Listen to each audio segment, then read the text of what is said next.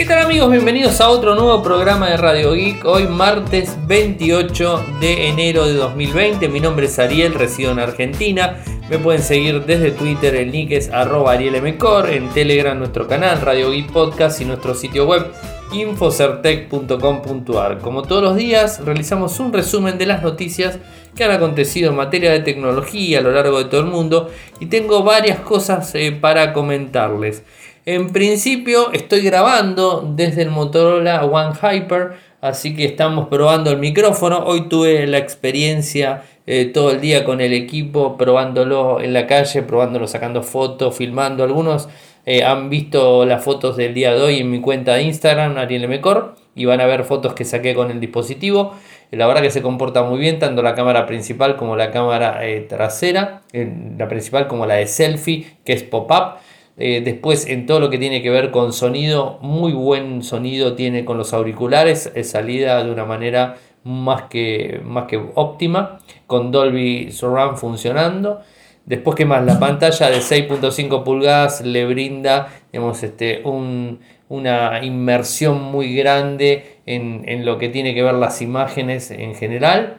Eh, y después la batería llegué con un 57% de batería, la batería es de 4000 mAh y la verdad que digamos, rinde todo lo que puede llegar a ser el día con uso intensivo. Estuve todo el día leyendo Fit RCS, estuve contestando eh, desde WhatsApp, hablando por teléfono, subiendo fotos, accediendo a correo electrónico, respondiendo correos y todo eso sin ningún inconveniente. Así que las primeras impresiones son más que buenas. La cámara de foto principal es algo muy bueno, inclusive con el zoom, al tener un, eh, un, un lente de 64 megapíxeles, tiene demasiada profundidad de campo en sí para sacar la foto. Y cuando hacemos un zoom que no es tan largo ¿no? y por más que sea digital la imagen no pixela tanto. A ver con esto no quiero decir de que eh, mientras más megapíxeles tengamos no vamos a necesitar un zoom óptico directamente pero sí ayuda mucho a los teléfonos o sea en general mientras más megapíxeles tiene más información en cada foto está guardando y de esa manera cuando uno amplía la imagen se ve mucho mejor. Y no se olviden que el zoom no es ni más ni menos que el zoom digital, no es ni más ni menos que agarrar la imagen y ampliarla. Y esto la verdad que lo lleva muy muy bien la cámara de 64 quad pixel que trae el dispositivo. Igual no tengo, como les dije, un podcast review ya armado, pero no vamos a tardar mucho tiempo en donde les voy a estar comentando eh, más en detalle todo el equipo, además de videos y ese tipo de cosas que normalmente eh, sé eh, subir en mi canal de Instagram y en YouTube Infocertec. Bueno, a ver, ¿Qué pasa con Huawei y el Reino Unido? Una noticia hoy nos llegó em, a la tarde en donde vemos que hay un principio de luz verde o un acuerdo entre el Reino Unido y Huawei para instalar las primeras antenas 5G. En el día de hoy, en una reunión del Consejo Ciudadano Nacional presidida por el primer ministro británico Boris Johnson, el gobierno del Reino Unido ha permitido que Huawei participe en partes de la implementación de la red 5G en el país. Esta decisión basada en la evidencia dará como resultado una infraestructura de telecomunicaciones más avanzada, más segura y más rentable, adecuando así, así para el futuro. Le da acceso al Reino Unido a una tecnología líder mundial y garantiza un mercado más competitivo. Así lo dijo Víctor Sang, vicepresidente de Huawei. Eh, es interesante ver eh, digamos, este, el avance de la tecnología 5G eh, a lo largo de todo el mundo. Hoy, de hecho, en el evento que estuvimos en Qualcomm, uno de los directivos de la compañía nos contaba todo el avance real que está teniendo el 5G a lo largo de todo el mundo y algunas deficiencias este, en, digamos, en en forma general, podemos decir, eh, y lamentar en, todo lo que tiene que ver Latinoamérica, Argentina es el país con más retroceso. Lo que decía la gente de Qualcomm hoy era muy simple. Eh, para tener 5G se necesita en principio brindar y marcar las franjas eh, en, digamos, en hercios que se va a estar utilizando para poner la red, en definitiva, la red inalámbrica. Después de eso se necesita la licitación y después de la licitación se necesita la implementación. Pero ¿qué está pasando en Argentina? No hay todavía definido en cuántos megahercios va a estar funcionando la red. y está todavía en veremos. Hizo un estudio hace un par de años por el gobierno anterior, pero ya está desactualizado. El gobierno actual no está haciendo nada al respecto eh, y digamos está todavía todo medio en el aire. Para que tengan una idea, en, en Chile, un país en donde tuvieron conflictos este mismo año, el año pasado también, a finales del año pasado, estuvieron hablando y ya definieron cuáles iban a ser las bandas que se iban a utilizar en el 5G. Uruguay también ya tiene, Perú está más que avanzado en, la región, Brasil lo mismo, México obviamente mucho porque ya está tirando para el norte. Eh, así que, y Argentina todavía se sigue esperando eh, que se diga el espectro que se va a utilizar, si va a ser en qué tipo de banda va a estar, desde banda baja a banda alta, que se necesita las bandas aleatorias, ¿no? O sea, esto es un poco lo que nos contaba hoy la gente de Qualcomm. Por un lado, en donde Argentina está bastante, bastante complicada en ese sentido. Así que habrá que esperar las decisiones políticas eh, para que se pueda después este, hacer las asignaciones correspondientes. Recuerden también que la asignación del 4G y el 3G en Argentina estuvo muy retrasada, habiendo perdido el gobierno anterior, el anterior al anterior, ¿no? o sea, el mismo gobierno que está ahora, pero hace cinco años atrás, anterior a eso, había perdido muchísimo dinero con la licitación de las bandas de 4G tardamos muchísimo en implementar 3G y 4G en Argentina, mientras toda la región estaba ya instalado. Así que bueno, venimos atrasados con todo esto del, del, del 5G nos va a pasar por arriba. Eh, seguramente vamos a empezar a ver equipos que tengan la posibilidad de tener 5G. De hecho, Qualcomm ya tiene un abanico bastante grande en donde en el Mobile World Congress van a estar presentando equipos de las diferentes firmas con toda la línea de 600 y 800, eh, digamos, en, en línea media económica. Va a poder tener microprocesadores que soportan 5G de menor velocidad, pero en definitiva 5G y digamos en gama alta que ya sabemos el 865 y todos los micros que andan dando vueltas de, de Qualcomm van a soportar el 5G. Está todo muy orientado a ese, a ese, ese rubro. El 5G es una tecnología eh, que va a hacer eh, digamos, este, una, una, implosión muy grande, va a ser una revolución muy grande a nivel mundial. Esto digamos, va a permitir miles de conexiones en dispositivos de todo estilo. Y no solamente hablo de smartphone, hablo de inteligencia artificial, hablo del IoT, hablo de, digamos, de coches autónomos, hablo de ciudades inteligentes, hablo de todo lo que se les ocurre, casas inteligentes, hablo de todo lo que se les ocurra a ustedes, va a poder estar todo interconectado de una manera rápida, simple, económica, con miles y miles de celdas dando vueltas en todas partes de un país, en todas partes en una región. Así que bueno, esto es un poco un paneo general les quería dar del evento que estuve hoy en Qualcomm, en donde me vine bastante triste por haber escuchado en todas las cosas de, de mi país, en donde realmente no hay una seriedad y no hay una, digamos, este, una continuidad en, en los proyectos que se van llevando adelante, ¿no? O sea, eh, un gobierno arranca una cosa, el gobierno nuevo que entra lo deja en stand-by y lo termina perdiendo y eso va a hacer que automáticamente se vaya todo hacia atrás y empiecen de vuelta con la, digamos, este, el estudio de a ver qué banda vamos a asignar para el 5G y todo esto, el tiempo pasa, el tiempo pasa, los mercados este, mundiales van avanzando, países como Uruguay, que nos escuchan seguramente en Radio I, Chile, Perú, Bolivia, Paraguay, este, a Brasil, están muchísimo más avanzados que nosotros eh, y digamos, están más organizados de alguna manera. Ya todos tienen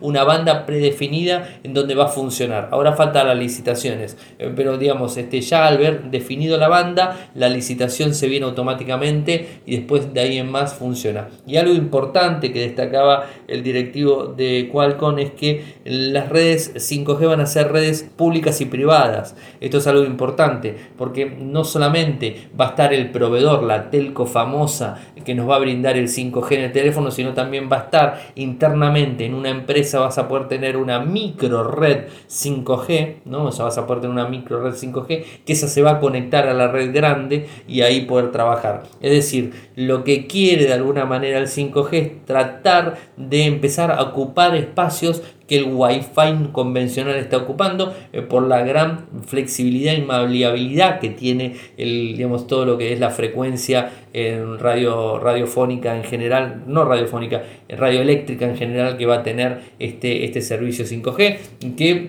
algunos lo dictan como eh, un problema bastante grande, o sea, en cuanto a la privacidad, recuerden también eh, que acá hay una gran, gran diferencia en relación a las antenas 3G o 4G que hoy por hoy conocemos. Hoy tenemos una antena cada tantos kilómetros o cada tantos eh, metros, tenemos una antena, eh, pero las antenas 5G van a estar mucho más cerca, van a ser módulos más pequeños. Quizás entre una 100 metros vamos a tener uno en una esquina, otro en otra esquina, quizás va a haber en negocios, en comercios, digamos, la antena 5G son mucho más pequeñas y pueden estar instaladas en cualquier lado. Son módulos más chiquitos. Y eso va a traer aparejado hoy en el día que nos, que nos toca, justamente como voy a hablar en el cierre, el Día eh, Internacional de la Privacidad, también nos toca eh, tener falta de privacidad, porque recuerden que hoy si nos quieren traquear por un operador en donde nos encontramos,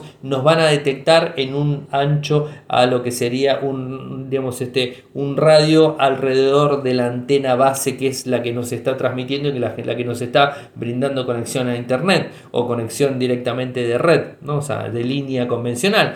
Pero ahora con los nuevos sistemas, con los nuevos sistemas de traqueo que va a tener el 5G, nos van a detectar casi en menos de 10 metros, van a tener una precisión casi casi absoluta. A ver, eh, vamos a tener que resignar un poco de privacidad eh, para tener mejores conexiones y todo lo que tenga que ver con ese sentido. Pero bueno, esto es el avance de la tecnología, va en ese sentido y no vamos a poder hacer absolutamente nada. Así que Volviendo al tema del Reino Unido, bien por ellos y mal por Estados Unidos, que debe estar bastante enojado con el primer ministro por haber cerrado ese acuerdo, eh, que seguro habrá caído como un balde de agua fría a Donald Trump. No quiero estar eh, viendo lo que va a escribir en Twitter en cualquier momento. Pero bueno, o sea, después lo comentaremos aquí en Radio Geek. ¿Qué pasa con Motorola? Motorola anunciaría supuestamente su equipo de gama alta en el Mobile World Congress. O sea, eh, este sería el próximo equipo que va a sacar. Tenemos nombres para el dispositivo. El dispositivo sería el Motorola H Es un equipo que tendría una pantalla perforada con un microprocesador Snapdragon 865, 12 GB de RAM. Tendría eh, también una pantalla, esperen que no estoy encontrando la pantalla, interesante, ¿no? No tener la pantalla. Em, bueno, una pantalla grande, porque no habían hablado, creo, eh, de, lo que sería la pantalla en sí. Eh, lo que sí se habló de otros dos dispositivos. A ver, el equipo de gama alta se está centrando directamente en lo que sería el microprocesador del 865 de Snapdragon y 12 GB de RAM. Ese sería el Motorola Edge Este sería el dispositivo, el, el flagship total. Después, dos dispositivos que se filtraron hoy, el Moto G8 y el Moto G8 Power. Recuerden que de Moto G8 solamente se lanzó el Moto G8 Plus y el Moto G8 Play, o sea, el tope y el más abajo no se lanzó el G8 base y el G8 Power, o sea, ninguno de esos dos se han lanzado. Ahora parece ser que se van a venir estos dos dispositivos en el Mobile World Congress, entonces de alguna manera es como que equilibra la balanza Motorola sacando el Moto G8 en febrero o marzo, en donde realmente tendría que haber salido el Moto G8 y no en octubre como salió el Plus y el Play. Recuerdan, ¿no? El año pasado en el mobile lanzaron el Moto G7. Moto G7 común, Moto G7 Power, Moto G7 Play y Moto G7 Plus. Eh, después, eh, esto fue en el Mobile World Congress. En octubre sacaron el Moto G8, lo arrimaron muchísimo, el Moto G8 Plus y el Moto G8 Play. Entonces es como que se arrimaron un poco los productos. En el mismo año sacaron dos Moto G, Moto G7 y Moto G8. Ahora, este año, en lo que sería el lugar para lanzar realmente el Moto G8, se va a lanzar el Moto G8 y el Moto G8 Power. O sea, el dispositivo Moto G8, el base y el Power, el que tiene una batería de 5000 mAh. ¿no? Esto es un poco la idea y ahí completaría la línea Moto G8. Y yo creo que recién en octubre estarían sacando nuevamente el Moto G9 Plus y el Moto G9 Play para en el 2021 sacar el común y el Power eh, a ver, esto es un poco lo que se está divisando ahora en cuanto a lo que tiene que ver con el lanzamiento y los rumores que hoy se dieron a conocer. Hoy, digamos, las, las redes y los sitios de internet, todos hablaban de esto. El Moto G8 eh, común tendría una pantalla eh, HD de 6,39 pulgadas. El microprocesador sería el 665, el Snapdragon. En la parte posterior tendría una cámara principal de 16 megapíxeles acompañado de una cámara macro de 2 megapíxeles y un sensor ultra ancho de 8 megapíxeles y tendría una batería de 4000. Mientras que el Moto G8 Power tendría la misma pantalla, es, ah, este sería mejor Full HD+, de 6,36 un orificio de cámara de selfie de 25 megapíxeles, eh, una batería de 5000 mAh y tendría una cámara eh, con teleobjetivo de 8 megapíxeles y no se sabe más al respecto. Esto es la información filtrada que tenemos hasta el momento. Eh, y bueno, o sea, creo que es interesante, ¿no? O sea, es un poco la historia. Che, y les conté que estoy probando el Motorola, el One Hyper, y hoy subí, para los que quieren, el, el video de lo que es el unboxing y un pequeño paseo por las digamos este los features más importantes que tiene el Motorola el One Hyper el que estoy usando ahora en este mismo momento para estar grabando y lo estoy usando todo el día lo voy usando toda la semana. Eh, y bueno o sea está el, el unboxing ahí para que lo puedan ver que lo grabamos con Cami esta semana y está publicado ahí disponible y después, por otro lado, tenemos otra filtración, otra filtración del supuesto Galaxy Z Flip de Samsung. O sea, eh, teléfono eh, que ha filtrado la información Evan Blast y WinFuture. O sea, digamos, este, son los que más se mueven y que hacen más filtraciones por, eh, por lo que sabemos este, de forma constante. Las filtraciones son bastante eficientes de, de Evan Blast, son muy eficientes. La pantalla tendría 6.7 pulgadas de alto, traería una pantalla Infinity o sea, del parecido al S10. La resolución, ah, después traería, a este tendría resolución de 22 novenos, una resolución de pantalla de 1076 x 1080, una resolución rara, obviamente, es Infinity O. Eh, tendría eh, también, sería HDR10 más. Eh, ¿Qué más? Sería AMOLED, obviamente. Traería una segunda pantalla que sería de 1.06 pulgadas de 300 por 116. El microprocesador que estaría equipando el equipo sería el Snapdragon 855 más 8 GB de RAM y 256 GB de almacenamiento interno y no tendría 5G. Bueno, esto también para tenerlo en cuenta. Igual, como siempre digo, son este ¿cómo les puedo decir? Son filtraciones en donde hay que tomarlo con pinzas y esperar a ver si realmente se terminan confirmando y son totalmente reales. Pero bueno, es, este, es interesante al menos saber y cuando empiezan a agitar las aguas de filtraciones y todo eso es como que después terminan siendo más que realidad. Y lo que hoy no quiero dejar de pasar es que un día como hoy, hace 10 años, Steve Jobs estaba realizando el lanzamiento del iPad. O sea, el iPad, el primer iPad cumple 10 años, en donde, eh, digamos, este, eh, lo titaron como no es más que un iPhone grande, ¿se acuerdan? Eh, este, este equipo que marcaba supuestamente, según Apple, según Steve Jobs, la era post-PC. La era post-PC no llegó, Hoy en Qualcomm nos contaban que la era post-PC se vienen con las, con las computadoras eh, que van a tener chips ARM y que van a estar conectados al 5G de forma constante.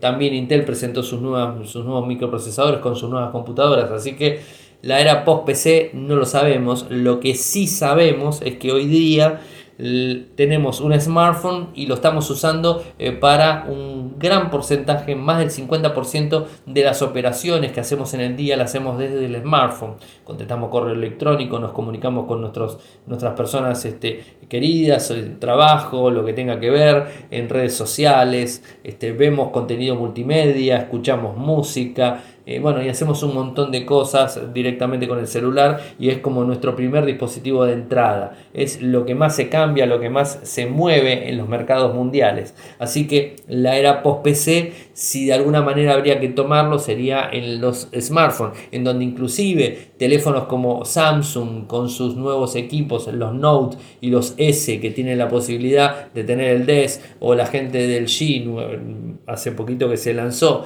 con el modo escritorio en el, el G8, o sea, son cosas que realmente te llevan a poder utilizar el smartphone como si fuera una PC de escritorio directamente en una pantalla grande, o sea que la era post PC va por ese lado. El iPad quiso en su momento entrar en esa era post PC y digamos este solucionar y venir a ocupar un lugar en donde eh, las este eh, las tabletas iban a empezar a hacer un recorrido bastante grande, en donde los teléfonos estaban alrededor de las 4 pulgadas y las tabletas ya empezaban a venir de 10 pulgadas, el iPad fue uno de los precursores, muchos dijeron esto no es más que un iPod Touch grande, es cierto, era como un iPod Touch pero más grande, obviamente en 9.7 pulgadas, es el, equipo, y bueno, el 27 de enero del 2010 el, eh, estaba ahí Steve Jobs, eh, mostrando el dispositivo eh, digamos, este, a la vista de todo el mundo, muy contento, hablando de todas sus eh, funcionalidades, de cómo íbamos a poder eliminar la computadora y utilizarlo directamente este dispositivo para consumo de contenidos, algo que se hizo perfectamente. A mí particularmente tengo que decirlo, esto es opinión personal, yo creo que no existe mejor tableta en el mundo que no es un iPad. O sea, tengo que ser sincero, yo soy fanático, fanático entre comillas, usuario, eh, digamos, este, eh, ferviente de Android, pero cuando hablo de tabletas, yo creo que la mejor tableta es un iPad, porque te permite que el iPad tengas una continuidad en el tiempo muy grande, algo que con ninguna tableta Android tenés. Una tableta Android muere a los 2-3 años, en cambio un iPad puede morir a los 5 años y algunos hasta más tiempo también lo tienen y no tienen inconvenientes. hace muy poco tiempo se quedó sin soporte el iPad 2, o sea, y tiene sus años el iPad 2. Entonces este, es como que realmente vemos una, continuidad de soporte en el tiempo que no lo tiene ninguna tableta Android de ninguna marca, ni siquiera Samsung, por decir la mejor tableta, ¿no? o sea, el mejor, el mejor producto que le puede llegar a competir en feature mano a mano. O sea, no digo de que las, las tabletas eh, en Android sean malas. Simplemente digo de que nos quedamos desactualizados, eh, los sistemas operativos no se van actualizando, eh, las funciones se van cayendo y no tienen la potencia que puede llegar a tener un iPad porque le ponen menos feature, excepto las tabletas premium que son las de Samsung y cuestan muchísimo dinero. Entonces entre comprar uno y comprar el otro siempre apunto hacia el iPad, me parece mejor opción, por más que la hayan criticado y hayan dicho que era un iPad Touch grande, creo que fue un muy buen producto y sigue siendo un muy buen producto en donde se puede consumir contenido, se puede crear contenido, hay muy buenos teclados para poder crear contenido. Y como ustedes saben, yo digo una cosa, digo la otra, a mí los iPhones no me gustan, pero las iPad me encantan, son creo los mejores tablets que he dicho, así que lo vuelvo a repetir para que no quede ningún tipo de dudas. Me queda una noticia más antes de ir al corte en donde parece ser, se filtró, no, o sea, parece ser, no, se filtró, eso es verdad, pero parece ser que se van a lanzar, ahí lo estamos encaminando mejor el tema, eh, cuatro dispositivos de Nokia en el Mobile World Congress. Los dispositivos serían el Nokia 4.3, el Nokia 5.2, el Nokia 8.2 y el Nokia 1.3 tres dispositivos, eh, cuatro dispositivos que va a estar lanzando la firma HM Global, recuerden que es la firma que está detrás de Nokia, con los empleados finlandeses y toda esa historia, en donde les cuento en principio, Nokia 4.3, las filtraciones, ¿qué características va a tener? 5.8 pulgadas, resolución HD+, un ratio 19.9, un microprocesador de entrada, un Snapdragon 439 o 450, hay dudas en respecto a eso, 3 GB con 32, 4 GB con 64 y se puede ampliar mediante una micro SD. La parte trasera va a tener una cámara de 16 megapíxeles con apertura focal de 2.2, una cámara de 2 megapíxeles con un focal de 2.2, una frontal de 8 megapíxeles con un focal de 2.0. En conectividad 4G, eh, no va a tener 5G, Bluetooth 4.2, Wi-Fi, BGN, Jack 3.5, radio FM, micro USB, de vuelta micro USB. Botón físico para Google Assistant, batería de 3000 mAh, Android 10. Va a tener supuestamente como todo lo que tiene que ver con Nokia, Android One, así va a ser dos actualizaciones más tres de soporte eh, por lo que tiene que ver en cuanto a las actualizaciones de seguridad. El, map, el más potente, el Nokia 8.2, o sea, un dispositivo que hasta el momento no tenemos la resolución de la pantalla, el tamaño. Eh, tenemos sí el microprocesador que va a estar internamente, un Snapdragon 765, 6 GB con 128, 8 GB con 256. Cámaras principales eh, traseras, 64 megapíxeles y cámara frontal de 32. Acá los datos van bajando. 4G, Bluetooth 5, Wi-Fi BGN, eh, Jack 3,5, USB-C ya este. 3500 mAh en batería, Android 10, Android One, así que directo. El, después tenemos el tercero, el Nokia 5.2. Este sí tenemos resolución de pantalla, 6.2 pulgadas, resolución HD+, con un ratio de 19.9. El microprocesor sería un Snapdragon 632, 3 GB de RAM con 32, 4 GB de RAM con 64 y ampliación mediante una micro SD. Cámaras traseras, una, digamos, este, una fusión de 16 megapíxeles con 8 megapíxeles para profundidad, frontal de 8 megapíxeles, 4G, Bluetooth 4.2, Wi-Fi, Jack 3.5, radio FM, USB-C, botón físico para Google Assistant, 3500 mAh, Android 10, Google One, Android One. Eh, ¿Qué más? El último, Nokia, el 1.3, el dispositivo el más chiquitito, 6 pulgadas, resolución HD más de 19 novenos el ratio, procesador MediaTek, no sabemos cuál de MediaTek, 1 GB de RAM, 8 GB de almacenamiento interno, es el más económico este y va a ser el más bajo en, gama. Se puede ampliar mediante una micro SD. Va a tener, eh, no tenemos datos de cámaras, nada, pero vamos a ver cámaras muy específicas y muy bajas. Eh, conectividad 4G, ninguno tiene 5G.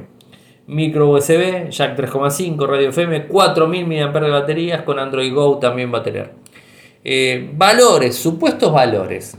El más barato de todos es el Nokia 1.3, por las características se habrán dado cuenta, más o menos 79 euros. El 4.3, más o menos 159. El Nokia 5.2, 169 y el Nokia 8.2 459. Eh, precios de gama media y baja, o sea, estamos hablando, el más caro es el 8.2 con 459 euros, eh, un precio, digamos, aceptable eh, por el equipo que trae. Así que bueno, esto sería, gente, el primer bloque. No se me vayan que seguimos con más Radio Geek. Toyoko ofrece cursos de programación y servicios de desarrollo de software a medida. Para más información ingresar a toyoko.io. Podés editar tu libro digital en Infocertec. Encontrá más información enviando un correo electrónico a info.infocertec.com.ar. Para auspiciar en Radio Geek Podcast, pueden enviar un correo electrónico a la cuenta info.infocertec.com.ar. Regresamos. Y una noticia que hizo mucho ruido. Hoy a la gente de Patreon les estaba informando tempranito en la mañana que si tienen Avast gratuito como antivirus, desinstálenlo porque es un problema. A ver, ahora les cuento.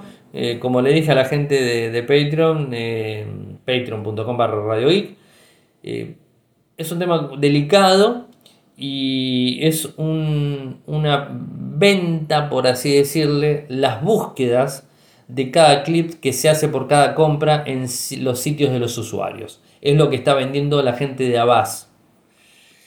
La verdad, hay dichos contrapuestos. Por un lado, la gente de Avast dice que es lo más normal del mundo que se haga esto. Por el otro lado, expertos en seguridad dicen que no está bueno porque este, eh, toca directamente a la privacidad del usuario.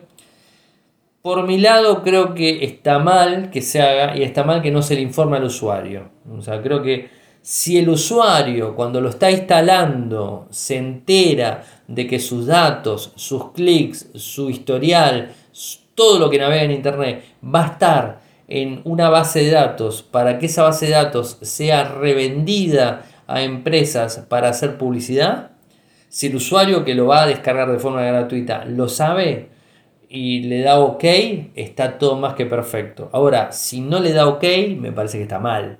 Deberían haber avisado. O sea, creo que eh, es, eh, es, así, ¿no? O sea, El que avisa no traiciona, dicen. Si no, de esta forma se nota como una, no sé, entre comillas, una traición de Avast a los usuarios gratuitos. ¿no? Bueno, vamos, vamos a ir avanzando en el tema eh, como, corresponde.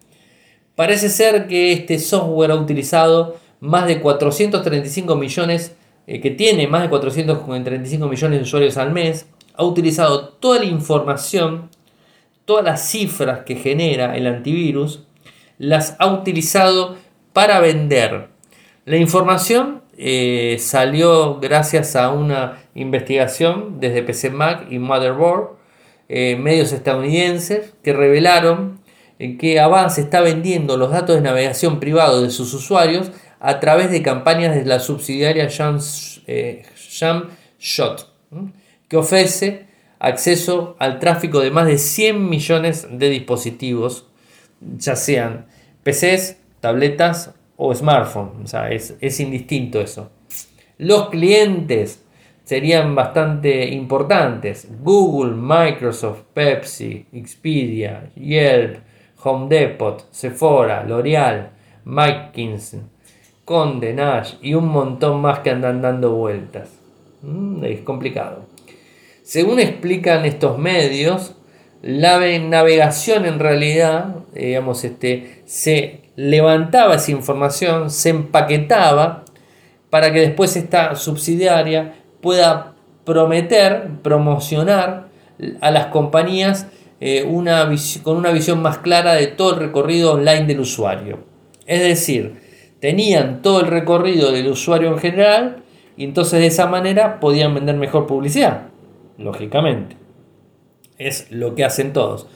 Uno entiende de que Google, Facebook, todos venden publicidad, todos nos, este, nos incluyen en la publicidad pero tampoco podemos pasar por tontos, ¿no? O sea, es como que esto ya pasaba bastante, bastante complicada la situación.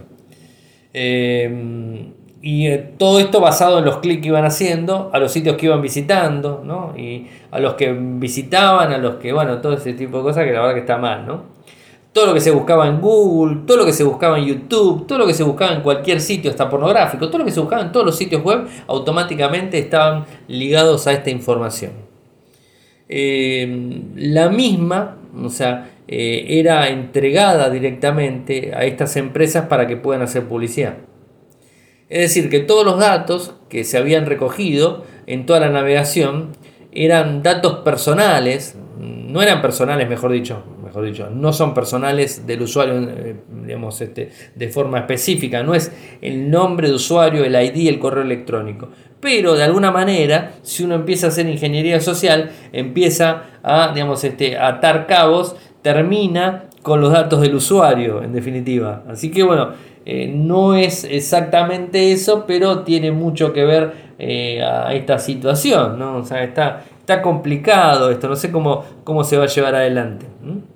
De hecho, la gente de, de Shot eh, llegó a proporcionar información sobre el género de edad de los usuarios, inferidos en función del comportamiento de navegación. Y esto lo, firma la empresa marketing Omnicom Media Group, o sea que es uno de los que ha comprado los paquetes. O sea, es bastante mal. Es una práctica muy habitual que deja mucho dinero, es legal hasta cierto punto, siempre y cuando se le esté avisando al usuario, como les dije al principio, de que se está llevando adelante. Con esto no quiere decir que todos los ingresos de Abat vengan por este lado, pero de alguna manera están monetizando el servicio gratuito que le dan a los usuarios como usuarios gratuitos, lo están monetizando de esta forma. O sea, esto llevó llevó también a que inclusive tanto la gente de Google como la gente de Firefox elimine eh, lo que sería eh, la extensión de Avast en Chrome, en Web Store y en lo que sería también en la extensión en Firefox. O sea, se eliminaron las extensiones. O sea que ya había algo dando vueltas. El CEO de la compañía explicaba a Forrest que esta información no puede ser usada para identificar usuarios de forma individual y que es una práctica habitual. que se empleen eh, detecciones de patrones de uso eh, que son eh, importantes para después venderlo a empresas publicitarias. O sea, esto es lógico, es un poco lo que hablamos. ¿no? a mí me parece que no está bueno y todo lo que tenga que ver con el, la parte anónima del usuario y más que se pueden intercruzar los datos y así sacar la información y digamos este cualquier empresa puede tener nuestros datos o sea me parece que está mal no, sé la, opinión de ustedes eh, cerrándolo un poco el tema me parece que no está bueno y que tendrían que haberlo eh, digamos informado directamente a los usuarios pasando al último tema del día y bueno, como les dije, hoy es el Día Internacional de la Privacidad. Quiero hacer un par de reflexiones acá en el momento, en estos 10 minutitos que me quedan. En donde, bueno, en principio, eh, hoy, hoy me llamaron de una radio, bueno, la radio que siempre salgo, que es la radio de la misma Universidad Nacional de Cuyo. Eh, con ellos salgo una vez por semana. Y me tocó hablar justamente de esto, ¿no? Del, Día Internacional de la Privacidad. Y me preguntaban eh, cuánto hacía o qué pensaba de la privacidad y si realmente los usuarios perdimos la privacidad. Y mi respuesta fue más que simple, la privacidad la perdimos hace muchos años, décadas podríamos decir. Se perdió la privacidad en general desde el momento que...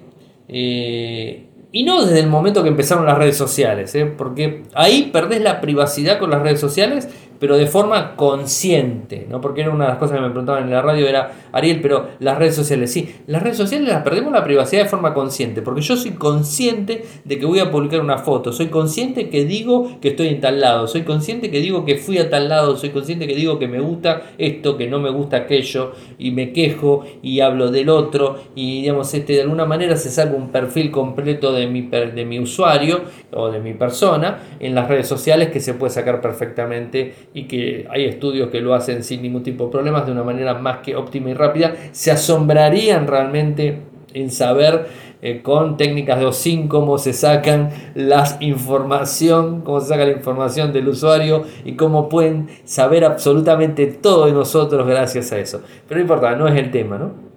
Ahora, ¿qué sucede? La privacidad la perdimos desde el momento que tenemos internet, podríamos decir.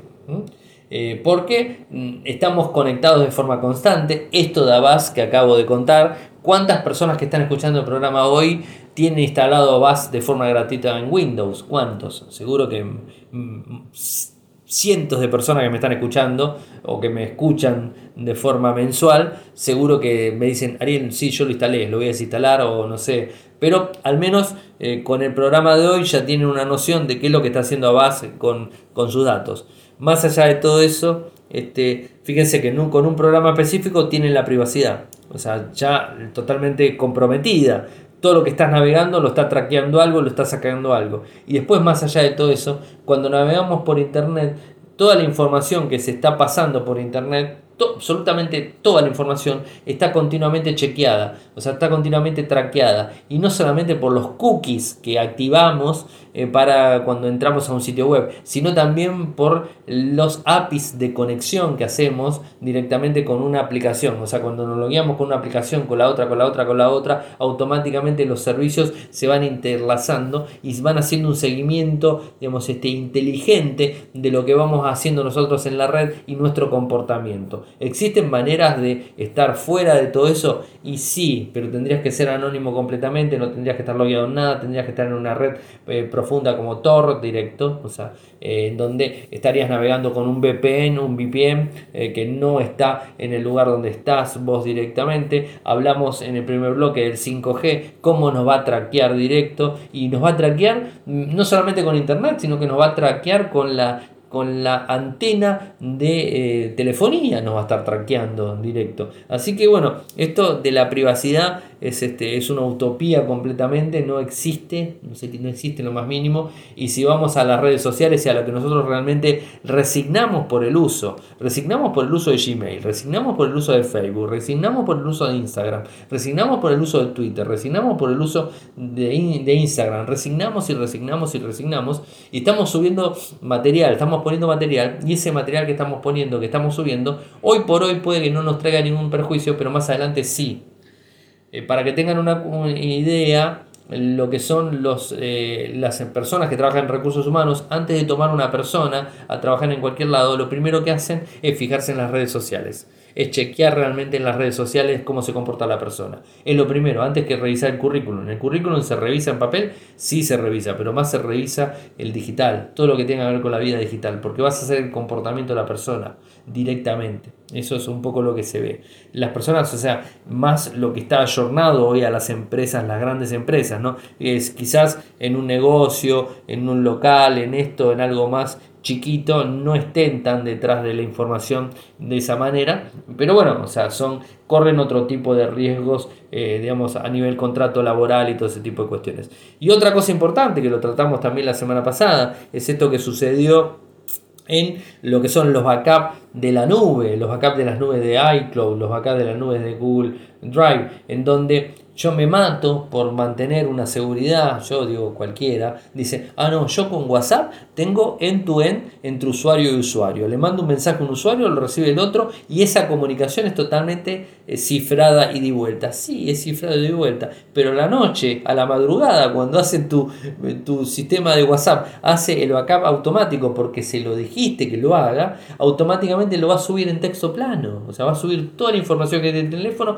la va a subir y la va a almacenar en texto plano, en donde si el FBI o cualquier agencia gubernamental o cualquier policía del mundo pide los datos en el país que corresponda, se los pide a, Google o se los pide a Apple, a iCloud o a G Drive, se los tiene que dar y se los va a dar sin que vos te enteres y van a poder acceder porque tienen una segunda contraseña que es la que permite inclusive la restauración de los dispositivos porque es por eso que ellos se, tanto Google como Apple, digamos, se enmarcan en cuanto a decir, no, las copias de seguridad las hacemos sin cifrar, las hacemos sin cifrar eh, porque justamente si no, no podemos restaurar los dispositivos, pero tampoco te preguntan si vos querés hacer las copias de seguridad, porque de última te podrían decir, mira, vamos a hacer las copias de WhatsApp en iCloud o en, en Google Drive pero van a estar sin cifrar. ¿Las vas a hacer igual? Entonces vos optás sí o no. Si le decís que sí, nadie te dijo en ningún momento que las copias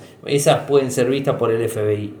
Y de hecho, el, digamos, este, se sacó el informe de Reuters donde dijo que más de 1590 y pico de peticiones el FBI eh, extendió al gobierno a, Apple directamente y Apple le dijo el ok y le dio el acceso sin que el usuario se sepa porque estaban haciendo una investigación por el digamos por tema de estado y todas esas cosas que normalmente hacen. Entonces, la privacidad hoy día la vamos perdiendo. Todo lo que tenemos en Gmail va a estar también de alguna manera este, visto, si lo quieren desde afuera, van a poder acceder. Todo lo que tenemos en Outlook, todo lo que tenemos en los correos electrónicos, todo está, digamos, de alguna forma siempre visto y puede estar eh, accediéndolo eh, por un tipo de pedidos o por lo que fuese, ¿no? O sea, es, es lamentable pensar así. Y hoy me decían, y bueno, ¿qué solución tenemos, Ariel? Bueno, no uses internet directamente. Esa es la mejor solución que existe. O sea, PC desconectada, teléfono sin red, ¿no? O sea, hacemos como Snowden que dijo que le desconectemos la cámara principal al teléfono, que le saquemos el micrófono ¿eh? y que no le pongamos wifi. Entonces, ¿qué hacemos con el teléfono? ¿Para qué lo tenemos? No es un teléfono ya. No tiene micrófono, no tiene cámara, ¿para qué lo quiero? Ya no sirve para nada. Es un teléfono que no, no, no es teléfono ya eso. Eh, es una tableta boba porque no, no, tengo opciones. Entonces no existe algo. Eh, Instagram eh, pasa lo mismo también con las fotos, pasa lo mismo con, todos los servicios de, de, mensajería instantánea y bueno, pasa lo mismo con Telegram. No pasa porque no estamos subiendo backup o porque no tiene ese, ese, sistema directamente, lo maneja de otra forma, lo tiene en el servidor de Telegram y eso está cifrado, yo qué sé, o sea, hay un montón, un montón de cuestiones, ¿no? Y, y este, el tema de la privacidad es muy fuerte. Hoy publicamos un informe que nos envió la gente de Kaspersky donde dice que el 85% de los usuarios encontró inclusive filtradas la dirección de cuenta de correo electrónico de forma pública la base de datos, la inteligencia artificial metido en lo que tiene que ver reconocimiento facial.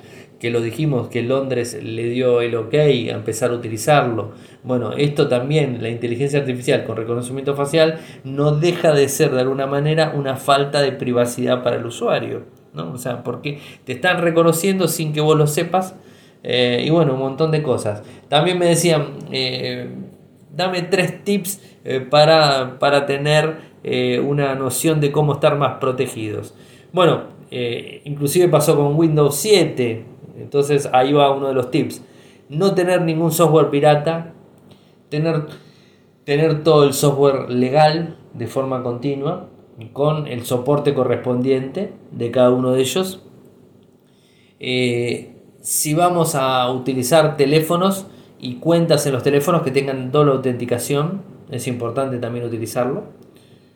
Los sistemas de los smartphones completamente actualizados, sigo más de tres, vamos a decir más de tres, total acá tengo un poco más de tiempo. Eh, que esté todo totalmente actualizado. A veces me encuentro con personas que me muestran el teléfono y dicen, ah, no, tengo como 10 actualizaciones, pero no, no le doy, no le doy importancia porque me, consume mucho tiempo, me quedo sin espacio. No, no, no, ¿cómo no? Recuerden lo que pasó eh, con, el, con el CEO y dueño de, Amazon, con Jeff Bezos, o sea, que les comenté ayer. Le, le hackearon el teléfono con Pegasus por la compañía NSO metiéndole un malware directamente, enviándole un correo porque tenía el WhatsApp con un parche sin instalar, tenía una vulnerabilidad en WhatsApp. Entonces, ¿hay que tener realmente instalado el teléfono? O sea, con todas las actualizaciones, sí, hay que tenerlo instalado. Para eso están, hay que actualizar absolutamente todo y hay que tratar de estar encima de ese tipo de cosas. Eh, y bueno, es un poco lo que, lo que comenté, fue fue este, quizás lo hice un poco más extenso ahora, ¿no? pero es, interesante tener eh, sentido común. Creo que lo más importante en las redes es sentido común. Si voy a poner una clave, no la guardo en un papelito. Si voy a poner una, clave, trato de utilizar claves alfanuméricas, porque los sistemas NSO tienen formas de eh, evaluar y sacar la clave de dos dígitos, de cuatro dígitos, de seis dígitos, de ocho dígitos, y ahí se empieza a complicar. Si le ponemos alfanumérica es mucho más difícil este, sacarlo. El reconocimiento facial descartado completamente, no es seguro, o sea, eso va descartado. Utilicemos este como mejor protección, clave larga y alfanumérica. Segunda protección más importante, lector de huellas digitales. No usen patrón, no usen contraseñas con dígitos, no usen nombres y bueno, traten de hacer las cosas más difíciles. Privacidad la perdimos. Eh, seguridad la tenemos que adquirir. Tenemos que empezar a, pensar en la seguridad porque de a poco el teléfono se va a convertir en una herramienta más y más utilizada y más dependiente de nosotros, o mejor dicho, nosotros más dependientes del teléfono para absolutamente todo.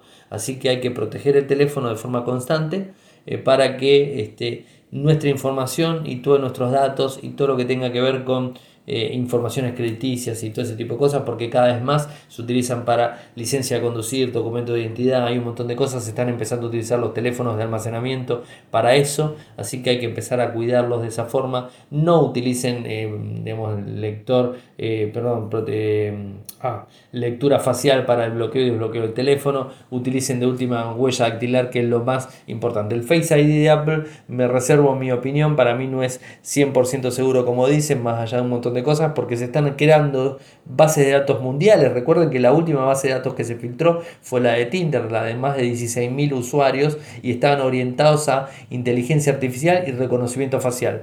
¿Para qué lo hacen? ¿Qué quieren reconocer en gente de Tinder? ¿Para desbloquear teléfono? ¿Para qué lo quieren? O sea, no, no se entiende. ¿Por qué se vende? Es un poco para pensarlo, ¿no?